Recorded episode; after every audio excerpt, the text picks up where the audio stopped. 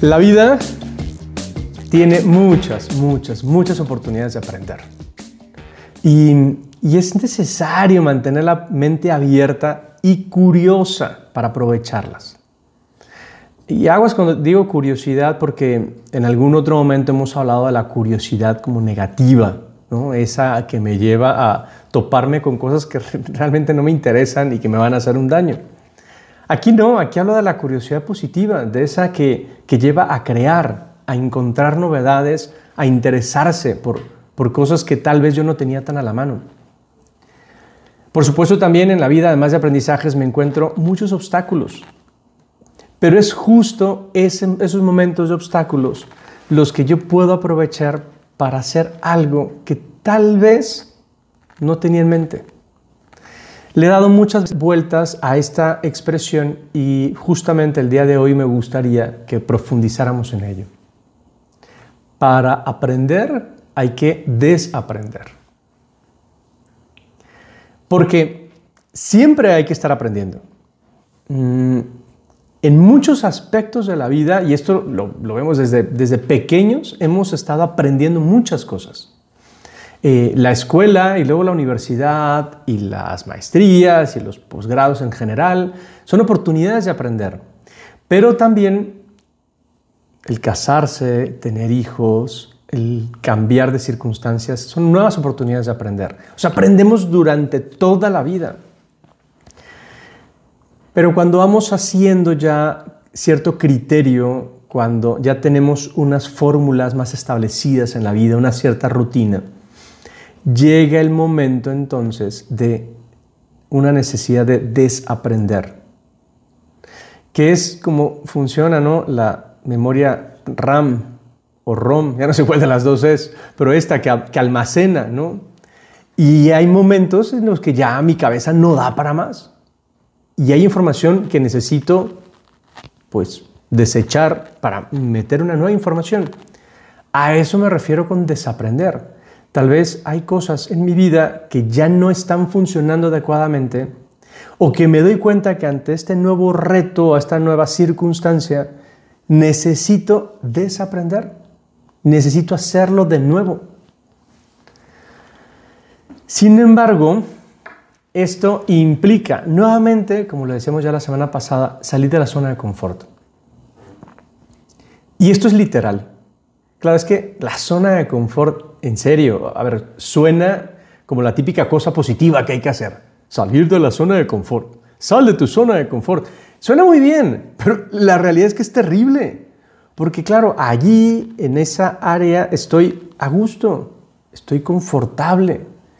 Es allí donde ya me, pasaba. Em, cuando me nombraron subdirector de un colegio, pues ocupé el despacho de alguien más y su silla era pues una silla grandota porque este señor era, digamos, de dimensiones magnánimas, ¿no?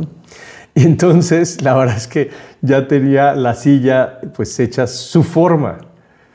Claro, yo salí de mi zona de confort, no era confortable esa silla, o sea, realmente era incómoda porque, como no sé, alguna está pasado, ¿no? Ponerte los tenis de alguien más y está la huella del pie ya marcada.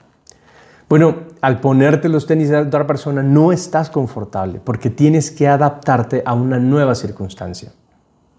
Bien, salir de la zona de confort implica eso, que no voy a estar a gusto. Pero en ese no estar a gusto también me doy cuenta que esa fragilidad a la que me enfrento me va a dar oportunidades de aprender.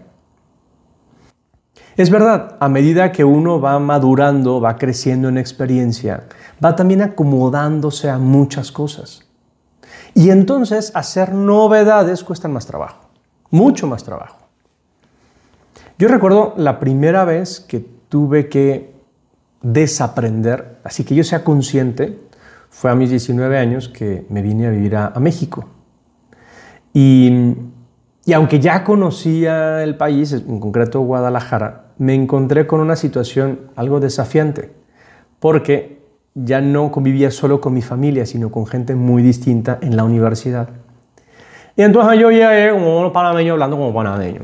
Entonces el panameño habla muy rápido, va acordando las palabras, no se le entiende nada, y eso es lo que me pasaba a mí. No se me entendía nada. Entonces tuve que desaprender mi acento para poder darme a entender.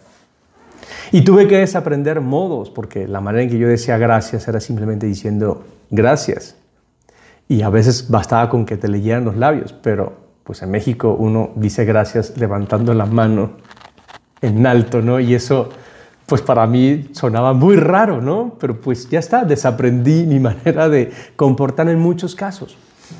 Me sirvió mucho porque claro, todo eso fue, fueron aprendizajes. Bien, en esta sesión quiero plantearte cinco ideas para desaprender y poder entonces aprender nuevas cosas. La primera, muchas veces nos veremos en la necesidad de abandonar ciertas ideas, de ciertas creencias equivocadas. Y eso será porque me daré cuenta de que mis opiniones están basadas en prejuicios en información antigua, no actualizada. Cuidado con prejuicio, no te olvides qué quiere decir. Es cuando yo doy, hago un juicio sin tener información suficiente, es más, sin haberlo pensado. Mm, para poder seguir aprendiendo, tengo que cuestionar ese prejuicio. Y aquí van mis ejemplos personales. El chicharrón aguado es horrible. Porque yo ya lo he probado, lo he probado un par de veces y es espantoso. Esa consistencia horrible es terrible. El ojo, los sesos, la lengua, no, no, no, no. Comer tacos de esas cosas, horrible. Pero ¿sabes qué? Nunca las he probado. Eso es un prejuicio de mi parte. Nunca lo he probado. Y muchas veces nuestras opiniones pueden partir de, de situaciones como esta. Nunca lo he probado. Y yo ya dije que eso está mal. Lo que sucede con la gente racista o xenófoba tiene, tiene que ver con lo mismo. Momentos que tienen un prejuicio porque simplemente no se han dado la oportunidad de intentarlo. Claro, necesito desaprender mi prejuicio para entonces intentarlo. Segunda idea. En algunas otras ocasiones, desaprender significará dejar a un lado ciertos hábitos que ya tengo arraigados. Tal vez tengo una manera de trabajar que me resulta cómoda, pero me limita a seguir mejorando. Y tal vez la manera en que funciono, no sé, con mi familia, con los amigos, pues no es la mejor. Y entonces nos topamos con lo que le sucede, se supone a las personas mayores, pero luego le sucede a cualquiera. Las manías, las mañas.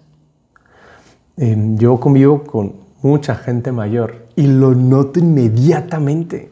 Son bien mañosos, bien mañosos. Y entonces viene la típica expresión de yo siempre lo he hecho así. Hice pacto con un buen amigo que también convive con estos mayores, de que de aquí en adelante, cada vez que hiciéramos algo, que mi única explicación para decir por qué lo hago sea, fuese, siempre lo hago así, en ese momento lo iba a ser distinto. No más por las ganas de darle la vuelta a la idea, porque no quiero ser un mañoso prematuro, un maniático. Que entonces muchas veces son hábitos que tal vez no están mal, pero me impiden hacerlo mejor. Le pasa a los perfeccionistas. ¿Qué manía tienen porque todo quede perfecto y luego lo perfecto es enemigo de lo bueno.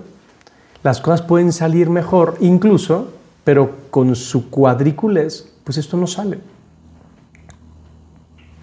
Tercera idea.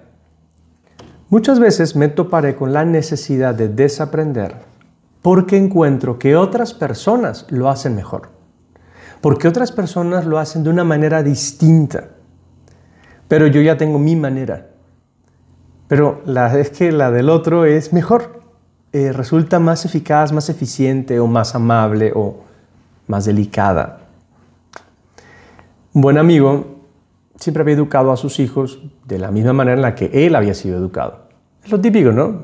¿Quién te enseña a ser padre? Pues lo normal es que uno siga los patrones aprendidos de los papás, ¿no? Patrones tradicionalistas, estrictos, las cosas se hacen porque se tienen que hacer, etcétera. Sin embargo, cuando entró a estos kinders que me toca tener cerca, pues fue a alguna sesión de escuela para padres y entonces encontró ideas muy buenas para educar a su hijo. Pues tuvo que desaprender porque eso iba en contra de lo que usualmente había hecho. Por ejemplo, se topó con, esta idea de, la educación a través del juego. Una cosa tan sencilla como las cosas en la casa hay que recogerlas. Y entonces ordenaba que sus hijos recogieran los juguetes o la ropa o lo que fuera.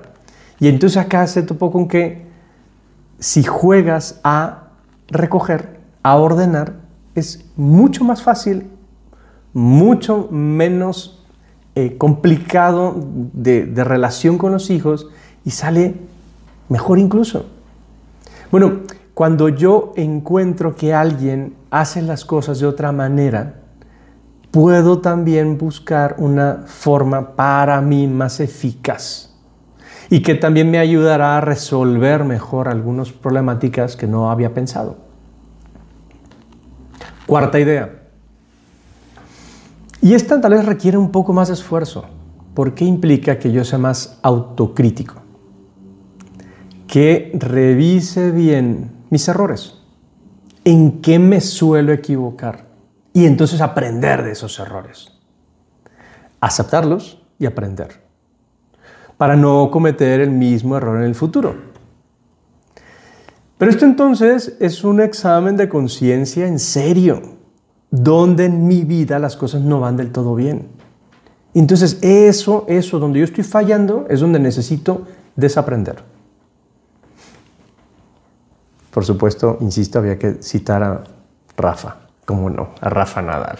Es un ejemplo de cómo se ha aplicado la idea de desaprender y seguir aprendiendo en su carrera. Cuando, no sé, después de 15, 20 años de, ser un profesional del tenis y sufrir tantas lesiones de manera repetida, que si el pie, que si la cadera, que si el abdominal, lo ha sufrido de todo. Bueno, hace dos años, de plano tuvo que cambiar su manera de sacar, porque su saque estaba provocando un problema nuevamente en el pie, el pie que siempre le había dado lata. Pero es que ya no había opción de hacer algo distinto, un tratamiento distinto. Y entonces aprendió a sacar de una manera diferente. ¿Cuál fue la sorpresa? Que aquello no solamente mejoró su salud, sino que además se volvió un arma para él, algo que nunca había sido. El saque de Rafa Nadal no es su mejor movimiento y empezó a hacerlo desde hace dos años. Bueno, incluso esa autocrítica puede ayudarme a que las cosas salgan mejor. Y quinta idea, que, más que una idea para poner en práctica es una idea para estar prevenido. Obviamente, si yo me planteo cambiar algo de lo que suelo hacer, me voy a topar con la incertidumbre. Claro, me va a dar miedo miedo a lo desconocido, miedo a que las cosas no salgan como siempre. Pero también yo tengo que ser consciente de que el aprendizaje siempre es de a poquito. Difícilmente voy a hacer algo muy bien a la primera. Entonces es un aspecto importante del desaprendizaje que lleva a aprender. Saber que habrá incertidumbre. Saber que no me sentiré del todo cómodo con el cambio.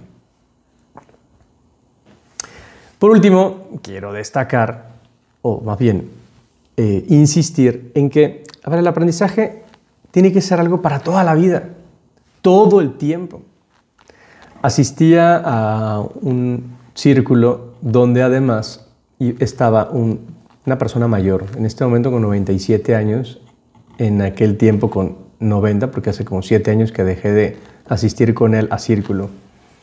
Y a mí me sorprendía los 10 años que pasé con él, que, que a ver, después de haber escuchado este, estos círculos de formación cada semana, los mismos temas, cada año, el vato, bueno, el señor, primero con, antes era con su libretita y pluma roja, no sé por qué siempre escribía con pluma roja, tomaba notas mientras el de enfrente estaba dando la plática.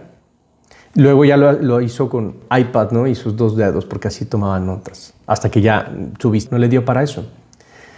Incluso alguna vez, la neta, me ganó la curiosidad. Entonces me asomé a ver qué escribía. Y sí, sí estaba tomando notas del círculo. O sea, en serio, el vato, después de tantos años de recibir esa formación, encontraba algo que aprender. Caray, si un señor así es capaz, cualquiera de nosotros, y en todas circunstancias. Toda la vida hay que aprender. No hay edad para dejar de aprender.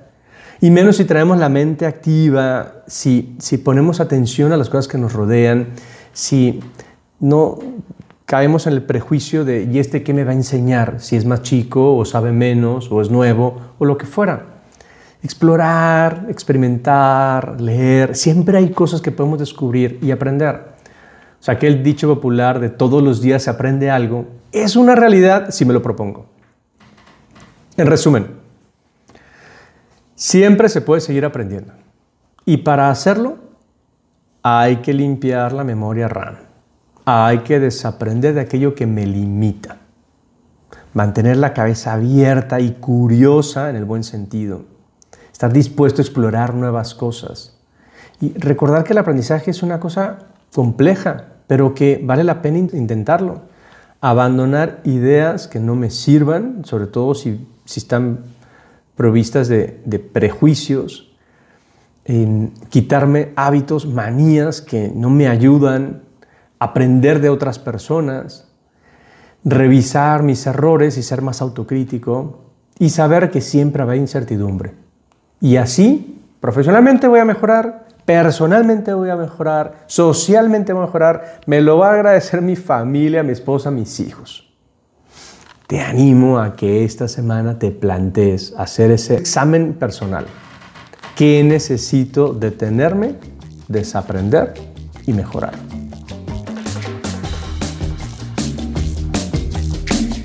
Bueno, bueno, he hablado demasiado. Ahora te toca a ti. Me encantará conocer tu opinión, tus puntos de vista, tu retroalimentación, preguntas que quieras hacer a través de la cuenta de Instagram arroba menos guion bajo común. Espero tu comunicación. Nos vemos pronto.